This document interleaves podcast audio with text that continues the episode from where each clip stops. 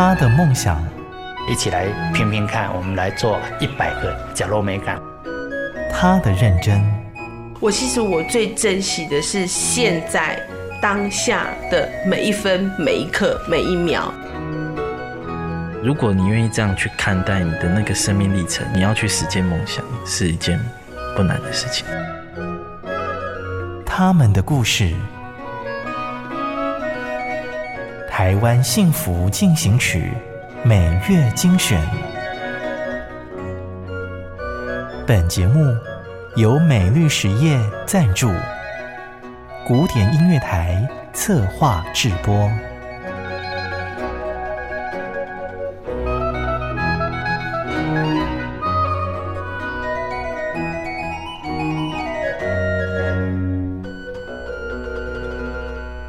迎收听《台湾幸福进行曲》，我是节目主持人廖婉君。台湾是座宝岛，不论走进山林或者是海边，都能够让我们在很短的时间就能够亲近自然。仁者要山，智者要水。你比较喜欢山上还是海边呢？岛屿上有一群人，用他们的坚持，正在默默守护我们的山林和海洋。台湾幸福进行曲，守护海滩的神雕侠侣陈仁平、郭福。爱屋及乌，爱海洋也要爱他的海滩。童年回忆，吹着咸咸海风的陈仁平，因为不忍看到海洋环境日益破坏，让他不惜离开水产试验所的稳定职位，决定走出办公室，投入净滩的工作。我是海洋工作室执行长陈仁平。小时候其实就是喜欢海嘛，所以我们乡下其实会去到渔村的环境，凉凉的啊，然后可以玩海水啊，看很多生物，抓很多生物这样。那长大之后当然就不一样，甚至是长大之后有自己实际去潜水、去浮潜，有更深入的了解环境的一些东西。那深入了解之后会发现，哎，其实可以透过一些方式来让更多人去知道、更了解这些海洋的问题。守护环境的道路从不孤单。另一位致力保护海洋生物的研究员郭福，也深深觉得，记录再多的数据，还不如亲手多救几只海龟，便决定和志同道合的陈仁平一起从海滩走上红毯。我是海泳工作室副执行长郭福。小时候我们家就很常去海边玩，也是因为这样子很常接触大自然，就从。呃，高中的时候不就要分类组嘛，然后就觉得，哎，一定就是选自然组，然后就一路到大学都是想要读跟大自然有关的，因为对海很喜欢，所以就直接选了海洋大学。在越来越了解海洋的之后，就发现，哇，天啊，海洋不是我们只有看到那个观光美景那一块，就开始看到，哎，海龟上来生蛋啊，居然跟人的开发。人的观光有很大的冲突啊，然后又看到这些垃圾跟海龟引起很大的冲突，然后才开始想说，哎，那我有没有可能在有生之年多为海洋多做一些事情，才展开这样一路的旅程。俗话说，夫妻同心，其利断金，但陈仁平和郭福却认为两个人的力量根本微不足道，需要号召更多人一起来守护海洋。其实十年前静滩还没什么，很少人在做，不多。然后那个时候的社群媒体也都不发达，所以就算有团体很常在静滩，可是就在网络上也不会看到这相关的资讯。就是因为不断在想说，我要如何更加了解海洋的过程。在上一份工作就认识了任平啊，那他现在也是跟我一起成立海洋工作室，我们就一起在办静滩活动。然后我们开始成立粉丝专业，讲一些海洋的故事、海洋的议题，这样。海泳是台语“海印”海浪的意思。那当初取这个名字啊，就是因为很希望参加的人听完，不论是演讲或者是来参与净滩的任何的感触，就可以像海浪一样一波一波传出去，所以才取“海泳”这个意象。捡垃圾还需要人教吗？有别于一般的净滩团体，由陈仁平和郭福成立的净滩工作室，总会在众人出发之前，先召开一个讲座，让垃圾成为教材，替我们的环保意识上了一课。因为我们净滩前会有一个讲座嘛，那我们最开心的都会是大家听了讲座之后马上去净滩，那他就会很快的可以去连接。天哪，海边的那些垃圾跟我的生活习惯真的有关。透过净滩前的那个课程，才会用投影片、用照片、用影片的方式，很清楚的去讲垃圾处理的问题。对，然后才会跟大家讲说源头减量的概念的重要，跟我们现在在清的海滩其实是为了下一代留下更好的环境。所以我觉得是让人类去恢复。理解大自然就是我们最重要的生命来源啊，才会产生环境保护的这些行动。可是啊，常常还没到海边，郭福就能够感受到学员的问题像海浪一样，一波接着一波举手发问。那他们最爱问的就是：那我们进滩捡回来垃圾怎么办？不是进垃圾车了吗？又不是有可能会掉出来啊？那这个的答案也非常的简单啦，就是你没去海边捡，它永远就会在海边。你把它捡起来之后，它至少是一小部分的比例会掉出来而已。你觉得那个后续影响有差？后续有差，其实差最多的是进滩结束的那一刻。有讲座的人在还净滩器材跟在放垃圾的时候，几乎都会跟我们说谢谢。然后没讲座都不会理我们，感谢我们那些不是很重要嘛？那最重要的就是净滩的时候认不认真啊？有讲座过后的净滩的人都会是比较认真，跟相对捡到的重量都会比没听讲座的多。个人只是节能减碳的一小步，如果要让环保观念前进一大步，就要靠企业的带头力量。这是让陈仁平和郭福投入推广企业净滩的主要原因，让企业定期带着员工到海滩上班打卡。海勇工作室啊，从二零一七年开始到现在，已经办了将近五百场次的净滩，然后听讲人数有到了快要二十万人。那办理演讲的场次呢，也有到了一千五百次。就我在做这么多企业净滩，我有一个很深的感触：企业最棒、最棒的事情，会是他们从他们的产业链去想怎么样子减少垃圾、减少碳排，而不是来参加这一次净滩就很棒的减速。有很多的企业，甚至他们之后办活动都用重复性的东西，隔几天的下午茶订饮料的时候就用茶桶去装。那这些就会是我们看到最开心的反馈。把净坛讲座当作是音乐会前的导聆，已经主讲过上百场的陈仁平说：“唯有用心体会环保的重要，加上身体力行不浪费，才能够听见大海的咏叹调。”有时候啊，你讲八百多场都很类似的讲座，你会腻吗？其实不会的原因是因为因为听众都不一样。偶尔会有一些听众会讲说：“哦，那个执行长啊，你看哦，哦，如果我们都不买东西哈，哦，大家都重复使用、重复使用，哇，那这经济体系就会瓦解啦，大家都不消费啊。”我只跟他讲说：“你真的想太多了。无论我再怎么会演讲，再怎么会说服人，都不可能让这个地球上的人类不再消费。我们光是要把浪费这件事情改掉都做不到，你怎么会担心到我们因为不消费而地球停止进步，人类停止进步？这是不会发生的。”一样的海滩，陈仁平和郭福决定走出不一样的路。两人将持续号召企业戴上麻布手套，拿起长铁夹，让 SDGs 不再只是口号，而是真正落实于生活之中。像我们现在很大一个业务是跟企业合作净滩活动，我们做的毕竟是环境教育推广，跟想要透过一些影响力改变大家对于环境的认知，或是生活的习惯啊、行动。啊，另外一个当然就是我们越来越大，也开始跟政府很多的合作啦，不论是教育也好，不论是学术调查研究，甚至是法规的研拟，在各个层面都可以帮助环境这件事情有更多不一样的发生的机会。当你累积了一个影响力或是你的经验之后，你就可以在各个不同的地方有一些发生或是改变的机会。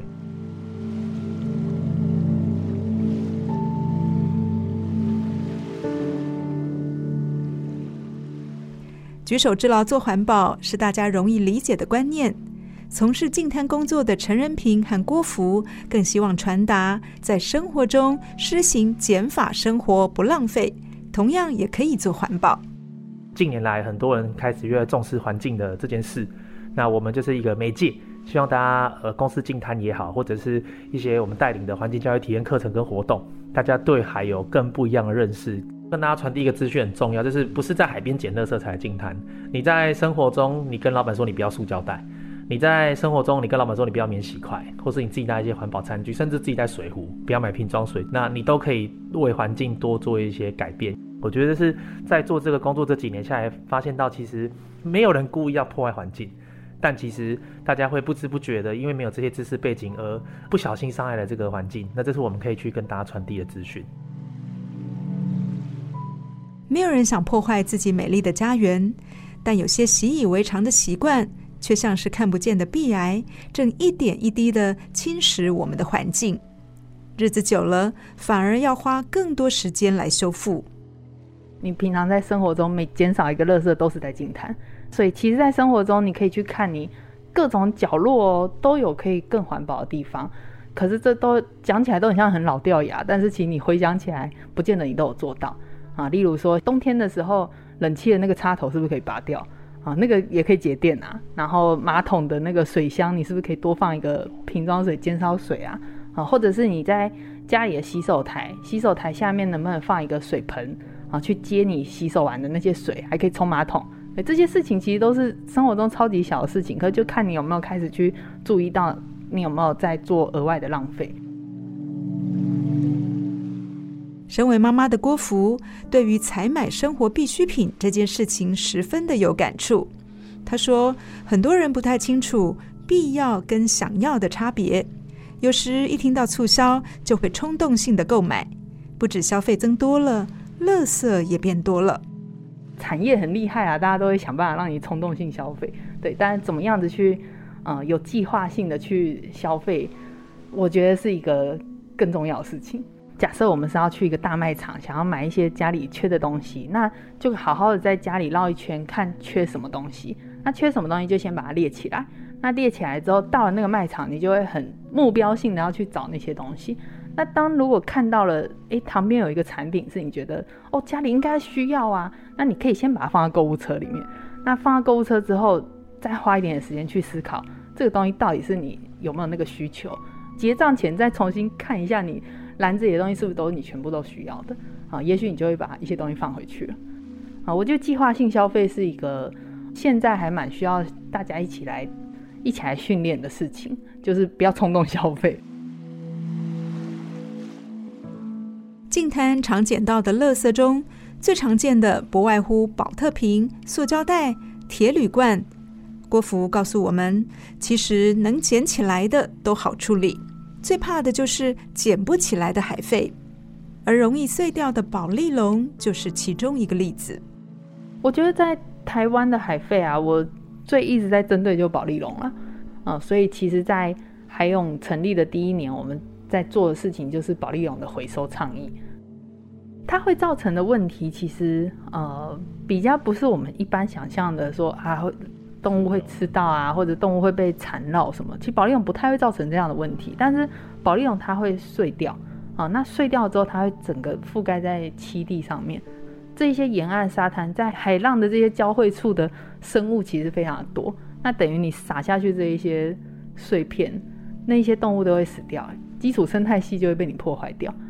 那在台湾反而就有发现那个后，那个有吃到了保丽龙，哎啊，那个都吃得到。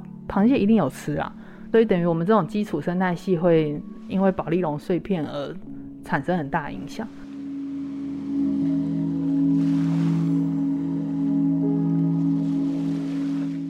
不止台湾本岛，陈仁平和郭芙也将净滩的范围拉到小琉球，因为商店与游客众多，自然也容易产生垃圾，于是他们突发奇想。配合当地的艺术家，将海废玻璃彩绘成海滩货币，不止落实环保，有新的做法，海废也能大翻身。海滩货币是我们在小琉球推动的。那推动这件事情，最主要是因为我希望可以让净滩这件事情，不是一群热爱环境的人去到海边就结束，他有没有机会跟商圈去做一些连接？我跟商圈的人去讲说，诶，我们会办净滩活动，会有这个海滩货币，看店家愿意提供多少折让。那我们就希望净滩这一些人，呃，也有听到一些课程，他带到了商圈里面，他有没有机会去跟商圈说，诶，那我不需要吸管啊，我不需要提袋。所以，我们是想要让这些净滩跟商圈这两件事情是被结合的，才想到用货币这件事。把蓝天白云画在玻璃上，有时还有乌龟跟珊瑚的隐藏版。没想到海滩货币一推出去便供不应求，拿来抵现金的少，反而收藏的多，这都是郭福始料未及的。当然，货币兑换率很差，因为货币很漂亮。对，但是对我来说，我看到另一个很棒的事情就是，哎，这一些店家啊，因为没有拿到货币，他们就来进摊了耶。但是他们来进餐之后，就更认同说源头减量的概念。所以我们在小琉球那边是有非常多的店家，他们就开始主动自己提供餐盒、便当盒哦，去借给客人。对，所以如果你要说，呃，这一些来参加进餐的人有没有什么样子的改变？我觉得最大最大的改变，真的就是小琉球这边。小琉球这边，我们就因此成立了一个协会嘛。那这个协会现在做非常非常多很棒的事情，还去做珊瑚的调查。嗯，然后在岛上现在也在做海龟栖地的巡守。哎，虽然不好意思去把这个功劳揽在自己身上，但是我觉得成就这件事情我也掺了一脚。回想曾经遭父母反对，把捡垃圾当作志业，到现在成为净滩的代表性团体，甚至还曾经接受总统表扬。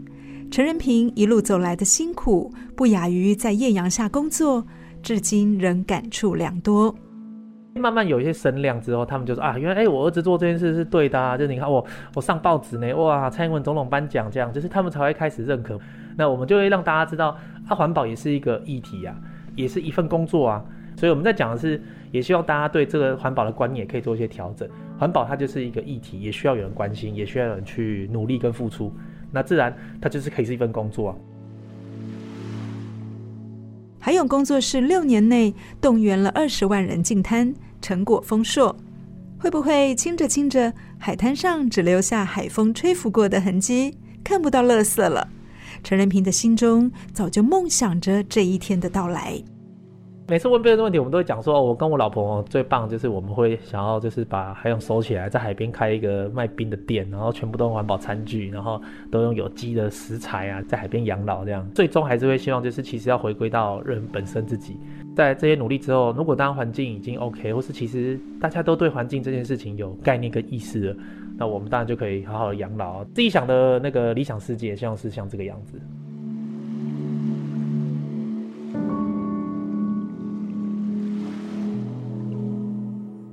或许那一天，我们可以在陈仁平和郭福的冰店前踏浪戏水，开心的跟大海说：“这么美丽的风景才是我们的家。”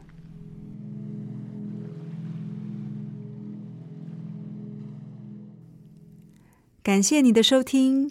如果你喜欢我们的节目，欢迎在 Apple Podcast 评分五颗星，并且留言。